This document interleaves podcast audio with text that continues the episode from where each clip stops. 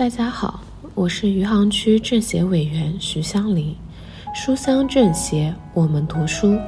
今天我给大家推荐的书是陈应松的《朝向一朵花的盛开》。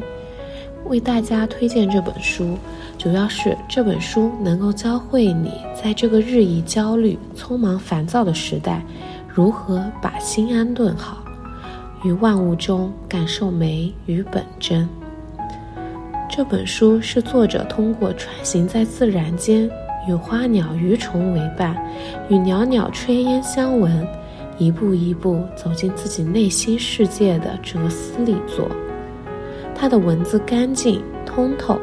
朴实的语句里似乎又藏着不可言说又心领神会的人生取舍。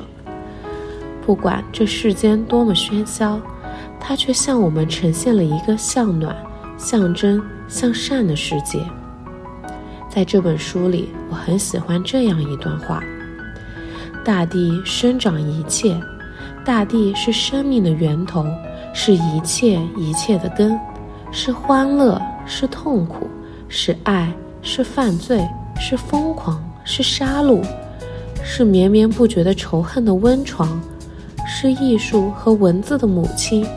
是我们做梦的原乡。是死亡的收藏之所，